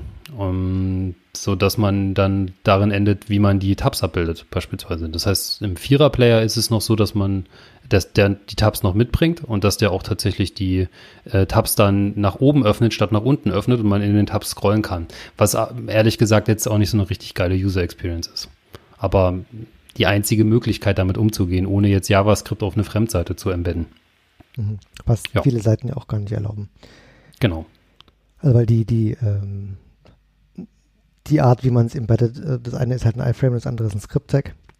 Ähm, also Script-Tag ist das, was einem quasi die, die volle Gewalt gibt und das, was man bräuchte, ähm, aber was eben aus genau dem Grund äh, voller Gewalt finden halt viele Seitenbetreiber nicht so gut. Ähm, deswegen wird es nicht erlaubt, aber iFrames äh, sind eben gekapselt auf ihren eigenen ähm, ja, Frame. Äh, und deswegen sind die immer embedbar. Also wie wenn man was von YouTube äh, so einen Embed-Code generiert, dann ist das ja auch ein iFrame. Kennt man daher. Genau. Und ähm, ja, dann auf der Subscribe 9 habe ich das ganze Konzept dann nochmal etwas äh, ausführlicher präsentiert wie der ganze Player entstanden ist. Und kurz nach, also ich kann mich noch dran erinnern, in der Zugfahrt zurück von der äh, Subscribe aus München raus, äh, habe ich den dann auch released. Da, wie gesagt, noch nicht mit Transkripten, aber die wurden dann relativ zügig nachgeliefert, nämlich ähm, äh, zügig nachgeliefert, ein Jahr später, nein, äh, im Gefühlt zügig. Zügig im Zug. Zügig. Im, Im Mai 2019 kamen dann die Transkripte tatsächlich. Hm. Aber da, also die Transkripte waren auch nochmal so ein extra Biest, weil, also äh, sagen wir es mal so, das, das, hat, das hat wirklich die nochmal ein ganz neues Level an Herausforderung gegeben, weil nämlich äh, es ja so Podcasts gibt, die vier Stunden gehen. Ach was. Und dann so ein, so ein Transkript ähm, mal sehr lang wird und die gesamten, also die, das Besondere an den Transkripten ist, dass die sich highlighten, wo man gerade ist. Man kann draufdrücken und dann spielt der Player von dort aus ab. Das bedeutet aber, dass auf jeder dem DOM-Element da drin ein Eventhändler drauf ist, was sofort dazu führt, wenn du so einen riesigen Vier-Stunden-Podcast hast, dass der der gesamte Browser abschmiert. Und ähm, deshalb gibt es da sehr viel Aufwand dahinter, nur die Transkripte gerade anzuzeigen, die äh, tatsächlich auch jetzt im Hörbereich sind. Was aber wiederum dazu führt, dass man irgendwie sowas wie, also man kennt das ja, so ein, so ein Lazy Loading von Bildern oder so ein, so ein äh, Endless Scrolling, wo man wirklich nur so ein, so ein äh, Fenster hat, wo man über die Seite geht. Das Ding ist aber, ähm, dass Transkripte Text sind und Texts keine äh, definierte Höhe haben. Und das dazu führte, dass man im, dass der Player im Hintergrund die ganze Zeit angefangen hat, erstmal sich auszurechnen, wie hoch sind denn eigentlich die Blöcke, die ich habe. Und jedes Mal, wenn man den Player resized hat, hat er diese Kalkulation neu be, äh, betrieben. Und das ist wirklich, also ich, es funktioniert, aber es gibt so Dinge, die nicht funktionieren, wie beispielsweise zwischen den Suchergebnissen hin und her zu springen. Das hat damit zu tun. Weil ich einfach in dem Moment, wo ich die, die Suchergebnisse habe, noch gar nicht so richtig weiß, wo jetzt der, das Ergebnis ist, so dass ich da hin und her springen könnte. Mhm. Und das Highlighting äh, gehörte auch damit dazu. Ja. Aber Transkripte durchsuchen ist auf jeden Fall äh, ein sehr schönes Feature, also sehr praktisch. Ja, auf jeden Fall. Das war so ein, da wieder so, so ein Schritt, wo man gemerkt hat, okay, jetzt sind wir echt äh, einen, einen, großen Schritt weiter, was, was einfach Nutzbarkeit und ähm, ja, Spaß angeht. Das war Na, sehr schön. Woran wir jetzt gerade auch noch arbeiten, auch mit der, der Podlovers Webseite, ist ja, dass man das auch natürlich von Google indexieren äh, lassen kann, richtig, ohne jetzt nochmal extra Content da drauf zu packen. Und ja, das, äh, das sollte jetzt eigentlich funktionieren und da gibt es noch sehr viele Spielereien, die man in die Transkripte noch mit reinbringen kann, aber da mal sehen, was die Vorstellungskraft so hergibt. Ähm, genau, dann ging es weiter, äh, nämlich Ende 2018 ähm, stellte sich natürlich die logische Frage, was kommt nach der 4? und die Antwort war nicht die 5, weil nämlich äh, die Ende 2018 ich erstmal angefangen habe, das in ein äh, Podlove UI Repository umzumigrieren. Der Hintergrund war da, dass wir schon häufiger die Anfragen und auch beispielsweise vom Spiegel bekommen hätten, ob man so eigene Varianten vom Player haben kann. Und ähm, die Idee war da, ein äh, Monorepo zu erstellen, wo alle Komponenten, die für den Player tatsächlich relevant sind, drinnen liegen, wie beispielsweise so ein Play-Button und auch wieder, wo der State isoliert ist und das dann ähm, alles getrennt voneinander zu releasen, sodass man sich nur die Dinger da rausnimmt, die man tatsächlich benötigt. So funktioniert übrigens die Podlovers Webseite. Das, sind, das nutzt tatsächlich dieselben äh, Repositories oder dieselben Packages wie ähm, auch der Webplayer aber nur die, die es wirklich benötigt. Ähm, und das dachte ich mir, bin ich, bin ich relativ zuversichtlich reingegangen. Ja, das ist ja genau das, was man haben möchte. Äh, und das äh, hat dann aber dazu geführt, dass man das machen, theoretisch machen könnte. Aber bisher gibt es außer den, ähm, den, also der, der, außer dem Webplayer selber wenig Elemente, die äh, oder wenig, wenig Applikationen, die das tatsächlich verwenden. Und das hat halt hauptsächlich damit zu äh, tun, dass äh, es ähm, schwierig ist, solche isolierten Komponenten wie so ein Play-Button zur Verfügung zu stellen, aber gleichzeitig zu sagen, aber du musst dir jetzt aber auch gleichzeitig mal die, also das hat folgende Zustände, das, das, äh, das spuckt folgende Aktionen aus und wenn du das dann mit etwas, mit diesem anderen ähm, Lego-Block verbindest, dann funktioniert das. Und das ist halt ein ganz anderes Mindset, wie man entwickelt und sehr schwer zu transportieren und zwingt natürlich die Leute auch beispielsweise, ähm, wenn man die äh, Webplayer-Komponenten verwenden möchte, Vue.js zu verwenden. Aber alles andere, zum Beispiel wie die Sagas, wie die, äh, wie den, die, den State und die Actions an sich, könnte man mit jeder anderen äh, Frontend-Sprache auch verwenden. Macht aber keiner. und äh, genau. Ähm, und ein, also die, der Hintergrund ist der, dass wir 2018 halt in Gespräche mit den Spiegel gekommen sind, weil die den Webplayer auf der Webseite einsetzen wollten. Und ja, das war halt meine logische Antwort zu sagen, so hier ist das, Leute, ihr habt ja Frontend-Entwickler, viel Spaß damit. Ähm, und da stellte sich dann aber relativ schnell raus, dass, äh, dass also das, so wie ich eine Applikation entwickle, obwohl ich jetzt sagen würde, ja, das, das, so, so würde, würde das wahrscheinlich jeder machen, ähm, das halt nicht jeder macht ähm, weil das ja natürlich Hast auch. Hast du schon jemanden äh, anders gefunden, der es auch so macht? Also, meine, ich kenne viele. Zum Beispiel. ist okay. Ja. Äh, also ich glaube auch, dass das äh, möglich gewesen wäre, aber es war auch so ein, zu, zu einem gewissen Teil so ein Maintenance-Problem und auch so ein Ressourcenproblem tatsächlich. Und ähm, das Design beispielsweise vom Webplayer 5 war relativ früh klar, also die grobe, das grobe Design, aber die Implementierung davon war nicht klar. Und was, was, äh, was man nicht wollte oder was wir nicht wollten, war, dass jetzt da quasi so ein Fork entsteht vom Webplayer, der, äh, der doppelt maintained werden musste. Und ähm, deswegen sind wir dann dazu übergegangen, tatsächlich die, das semantische Rendern, also das, äh, den, den Webplayer in eine Art äh, äh Bilder oder Framework für, äh, für Player umzuwandeln war es nämlich der Webplayer 5 dann. Ähm, da hatte, hat Daniel Kramer hauptsächlich die Leitung über das UX gehabt. Das ist jemand, äh, das ist ein Designer vom Spiegel gewesen, der ähm, finde ich, logische Schlüsse daraus gezogen hat, was jetzt im Vierer-Player äh, nicht so richtig gut funktioniert hatte. Zum Beispiel das Sharing war viel zu kompliziert. Das da hatten wir sehr viele Anfragen dazu bekommen, wie das jetzt, was, was da geklickt werden muss, müsste, um ähm, dann das rauszuteilen. Im Konzept hat das super funktioniert, aber kann, man kann halt nicht von den Nutzern erwarten, dass sie die gleichen mentalen Modelle da im Hintergrund äh, Grund haben. Es gab da sehr viele Optionen, oder? Also irgendwie Episode teilen, äh, ja, Se genau. Segmente teilen, Podcast teilen und die so. Icons und also es war ja auch so, dass der Vierer sich auch ähm, an Konzepten des Dreiers noch von, ähm, von Sven bedient hatte und das hat alles nicht so super zusammengepasst, weil ich bin einfach kein, äh, kein äh, UX ähm, bin. Das merkt man sofort. Ähm, ich habe eine grobe Vorstellung, wie etwas funktionieren könnte und wie es auch gut aussehen könnte, aber das selber zu bauen und auszuarbeiten, das ist eine ganz andere Disziplin. Und deshalb war ich ziemlich dankbar, dass dann tatsächlich so ein komplettes Audio-UI ähm, beim Spiegel dann rausfiel. Was den, den Nebeneffekt hatte, dass die zum ersten Mal auch unterschiedliche Anwendungsszenarien für den Player bedienen wollten. Das hatten wir, diese Idee tatsächlich auch beim Vierer-Player, haben sie aber nie so richtig umgesetzt, weil wir dann jedes Mal, also ich weiß nicht, vielleicht kann sich Erik da noch dran erinnern, ich hatte mal an einer Live- äh, oder Live-Player gearbeitet und habe mich sehr schwer damit getan, ohne jetzt noch einen, einen komplett neuen Player hochzuziehen, das zu realisieren. Hm, vage.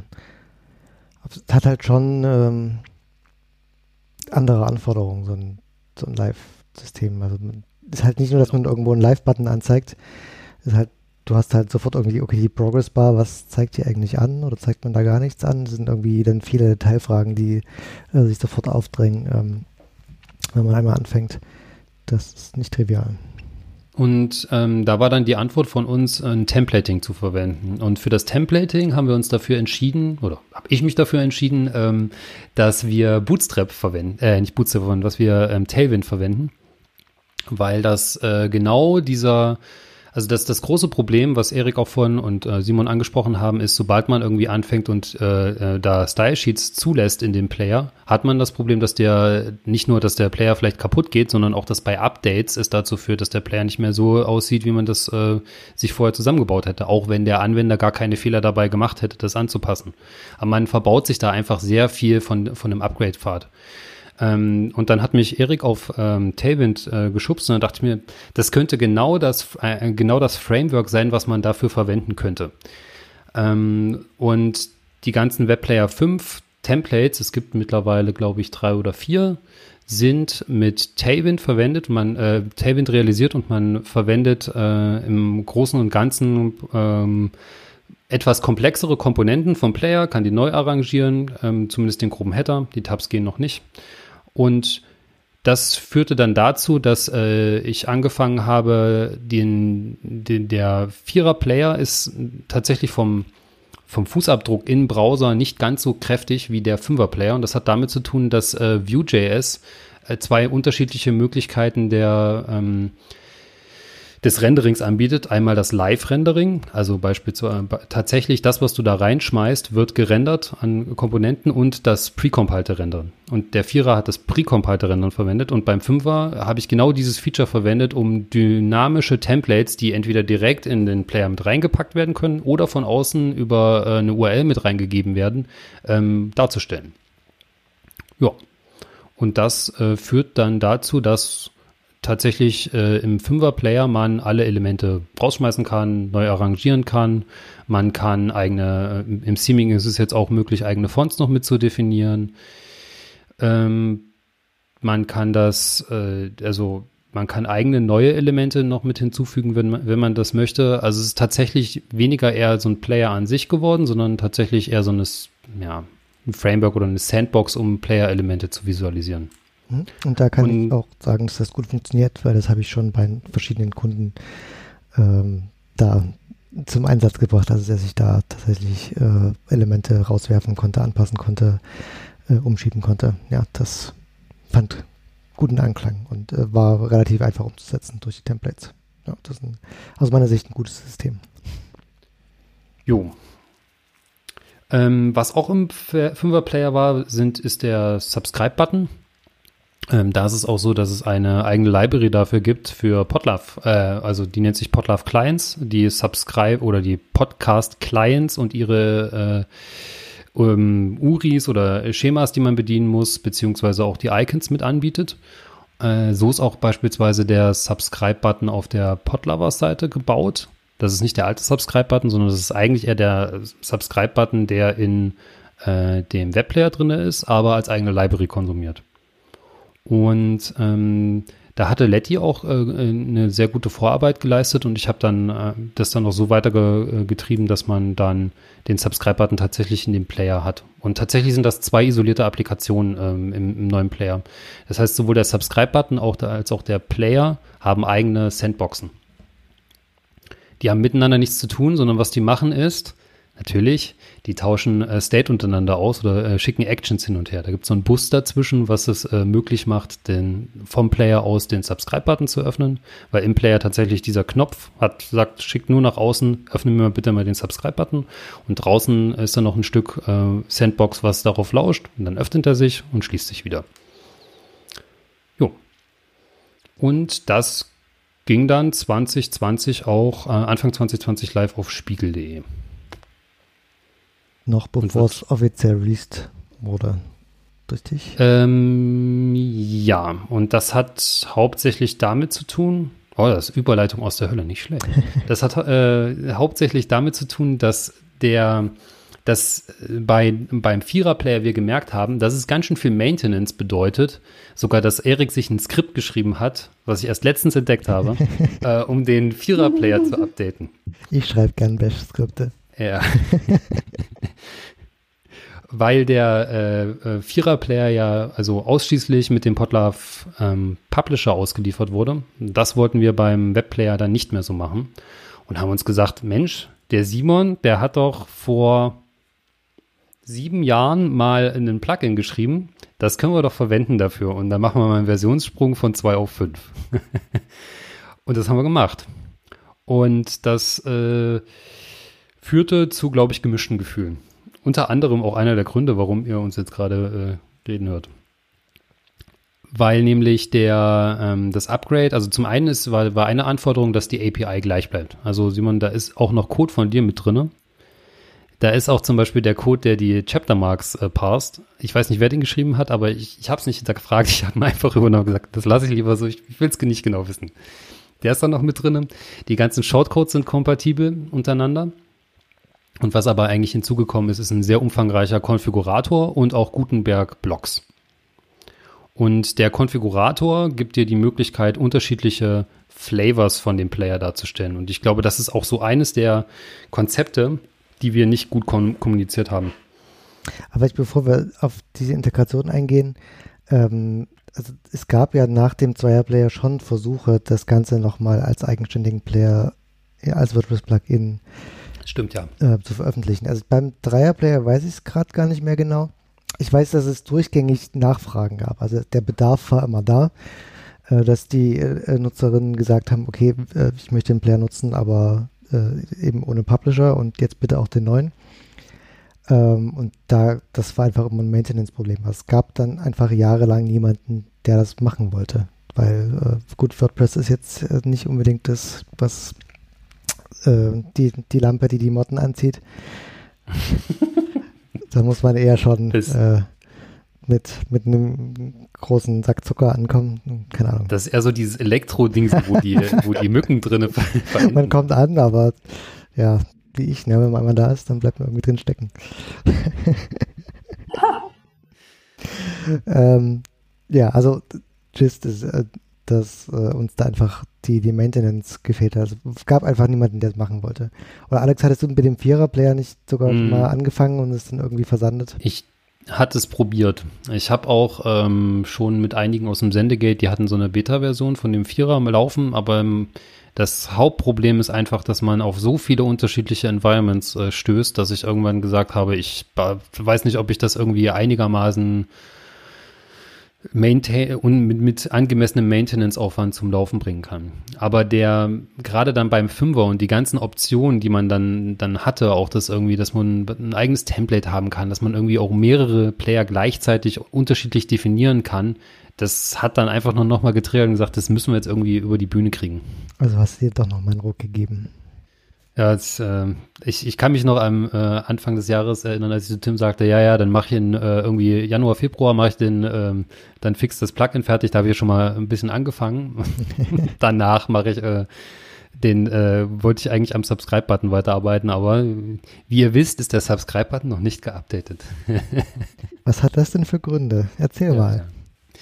Ja, also generell finde ich den, also der, also hätte ich eigentlich benötigt, äh, benötige ich einen UXler oder einen Designer, der mal äh, über dieses Plugin drüber geht und einfach mal so einen Realitätsabgleich mit, mit tatsächlichen Nutzerinnen macht und sagt, ja, das ist ein gutes Konzept und das haben die nicht verstanden. Da müssen wir vielleicht noch mal drüber reden. Und ähm, das haben wir eher schmerzhaft, glaube ich, äh, gemacht, diesen Prozess, nämlich indem wir irgendwann den, ähm, Up oder den Upgrade, äh, das Upgrade rausgeschoben haben. Übrigens, äh, WordPress ist eines so der wenigen Systeme, was tatsächlich für die Versionsupdates noch ein SVN verwendet. Ähm, das hat lange gedauert. SVN, in dem alle Plugins sind. Ja. Das, äh, ich, ich, ich war so kurz davor, irgendwie eine, äh, eine Automatisierung dafür zu schreiben, aber dann, oder da, da muss ich auf jeden Fall Credits geben. Äh, Moment, ich suche gerade noch den Namen dazu. Grafit war das, und zwar der Simon Kraft. Dass es dafür tatsächlich eine GitHub-Action war. Und das war, diese GitHub-Action ist absolutes Gold, wenn man irgendwie von Git in SVN von WordPress was pushen möchte. Ohne das würde ich wahrscheinlich immer noch fluchend davor sitzen. Tja, ich habe ja. dafür ein Ruby-Skript. ja, aber mein Ruby-Skript äh, läuft nicht so lange. ja, das, äh, ich habe auch mal reingeguckt in die Action. Die macht ein paar Sachen sehr geschickt. Also ich musste das irgendwann mal umstellen. Ähm, die ist wirklich, äh, ja, kann ich weiterempfehlen. Also ohne sie selbst benutzt zu haben, aber vom Source Code lesen, die macht äh, sehr gute Sachen, sehr schlaue Sachen. Ja, man sitzt, sitzt ein Tag und dann äh, rennt die Action los und schubst dann mit äh, entsprechender Manipulation der README äh, den ganzen Kram dann da hoch kann, ist wirklich cool. Vor allem macht sie so ein paar schlaue SVN-Geschichten, von denen ich mir gar nicht mehr bewusst war, dass sie gingen. Also, äh, was ich immer mache, ist äh, vor jedem Release, ich äh, update mir quasi das ganze SVN. Das musst du aber gar nicht machen. Also, du musst nicht lokal alle Tags und, und so weiter da haben. Ähm, und diese, dieser Workflow macht tatsächlich einfach nur das Nötigste äh, und klont auch nicht die, die ganzen Tags und so weiter. Ja, also wer, wer irgendwie äh, Plugins mit WordPress baut. Schaut es euch mal an. Wirklich sehr hilfreich, ja. Ja, und damit war dann der Player raus und äh, ich quasi dann, danach kam ja quasi Erfolg, ne? man drückt auf Release und jetzt wird alles gut. so so war es leider nicht. Äh, das führte nämlich dazu, dass wir, wir hatten zwar vorher die Integration mit den Publisher getestet, aber der ganze Weg, wie man diese Integration herstellt, war für uns, glaube ich, relativ offensichtlich, aber für die Nutzer einfach nicht.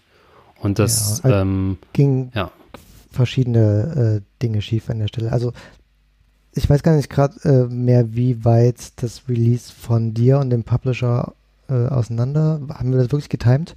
Oder warst du ein paar Tage eher ähm, dem Standalone-Plugin? Also ich glaube, ich, wir haben das getimed gehabt. Also du hattest die, also es war auch, also wir, wir hatten ja Tester. Es ist ja nicht so, dass wir das nicht vorher getestet haben. Mhm. Die sind halt einfach nicht in die Probleme reingelaufen. Ja. Und äh, die äh, leider war es auch so, dass wir nicht genügend Beta-Tester oder eigentlich äh, Disclaimer keinen Beta-Tester von dem vom Podlove äh, Publisher hatten, der genau diese Integration mal ausprobiert mhm. hatte. Also aus äh, Publisher-Sicht gab es halt äh, wirklich sehr viele Permutationen von Konfigurationsmöglichkeiten. Ähm, eine große Umstellung von Player 1, 2, 3, 4 zu 5 ähm, war, dass der Publisher halt die alle vorherigen Player selbst mit ausgeliefert hat. Ähm, das heißt, die ganzen Dateien lagen im Publisher und äh, der hat es einfach unter Kontrolle. Ähm, und beim Fünfer-Player haben wir jetzt gesagt, ähm, wir ähm, setzen als Bedingung, dass das WebPlayer 5 Plugin aktiviert ist und der äh, Publisher quasi nutzt dann diesen Code mit oder ähm, die sprechen äh, miteinander. Und das ist technisch eine relativ große Umstellung, weil ich muss halt einmal checken, äh, welcher Player ist im Publisher eigentlich ausgewählt, der Vierer oder Fünfer, und ist der äh, Fünfer da oder nicht? Oder ist vielleicht das alte Plugin noch da oder aktiviert oder nicht? Ähm, und da hatte ich eigentlich relativ, hatte ich eigentlich gedacht, das alles durchgetestet zu haben. Aber es gab dann doch äh, ein Problem oder Konstellation, wo es bei vielen dazu geführt hat, dass sie den Publisher aktualisiert haben und ihr Player weg war, weil äh, es eben ein Konfigurationsproblem gab vom Publisher, wo zwar der Vierer-Player noch eingestellt war, aber er ihn nicht finden konnte oder der Publisher dachte, dass der Fünfer äh, ausgewählt äh, war, obwohl das nicht war. Ähm, oder es gab auch Namespace-Konflikte in den Shortcodes, weil wir da schon lange Zeit sehr lustige Dinge tun. Ähm, nämlich ist der Shortcode dieses Podlove Web Player und der Publisher guckt nach, also in den anderen Modulen, ähm, ob der äh, schon registriert ist, weil halt das Web Player Plugin das theoretisch auch selbst, also praktisch registriert und der Publisher dann sagt, okay, wenn das andere Plugin den Shortcode schon registriert hat, dann halte ich mich mal zurück. Ähm, und wenn nicht, dann registriere ich meinen eigenen Shortcode noch. Ähm, ja, einfach sehr viel Legacy-Kram auch in die Wille da ge gelaufen sind und irgendwie viele Dinge, die da irgendwie subtil schief gingen und nur Nutzer fragten, warum jetzt ihnen dieser, dieses Upgrade aufgezwungen wurde, was es eigentlich gar nicht war. Ähm, halt nur irgendwie Dinge schief und wir haben irgendwie weiter getestet und konnten es irgendwie nicht reproduzieren äh, lange Zeit. Ja, das war. Ja, das, das hätte man, glaube ich, generell besser einfach kommunizieren müssen. Also auch zu sagen, so pass mal auf, es ist jetzt der, der, der Fünfer-Player.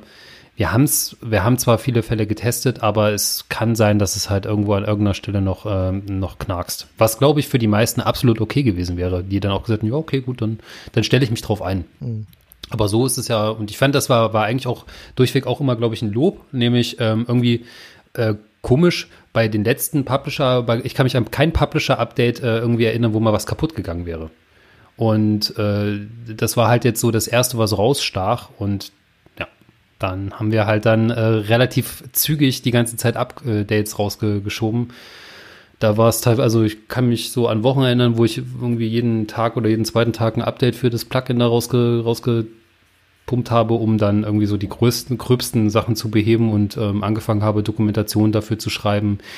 Dann ist auch ziemlich schnell klar geworden, beispielsweise, dass viele auch gar nicht so richtig mit den Twig-Templates äh, umgehen konnten. Anfangs war es so, dass man, also der, der das Webplayer-Plugin hat so Defaults für unterschiedliche Sachen. Einmal für eine Konfiguration, für ein Theme und für ein Template. Und äh, viele äh, Nutzerinnen haben sich einfach nicht getraut, das Default zu äh, editieren. Ich dachte mir, ja, dann endet das halt da drin, sondern die haben halt ein neues hinzugefügt und fragten dann, warum sehe ich das denn nicht? Ich habe es doch ausgewählt. Hm. Was aber eigentlich passiert war, sie haben es in der Preview ausgewählt und äh, haben in, den, äh, in dem Twig-Template das nie wirklich festgemacht. Ja. Und in, in der Zeit ja. habe ich auch mehrfach gelesen von Leuten, ja, nee, Templates, das habe ich ja nie angeklickt. Ja. Genau. Aber das, das, war gutes Feedback für uns, weil wir dann ähm, wussten, wir bearbeiten hier an Features oder wir, wir investieren hier Zeit in Features, die viele halt einfach gar nicht verwenden. Das ist, äh, das ist sehr wertvoll für uns, weil wir dann natürlich unsere Prioritäten ändern konnten. Ein Resultat beispielsweise war, dass ähm, der, das Webplayer-Plugin dann auch noch einen Switch hatte. Sozusagen so, mein Default zeigt jetzt auf äh, und dann quasi mein Theme, meine Konfiguration, mein Template und so weiter.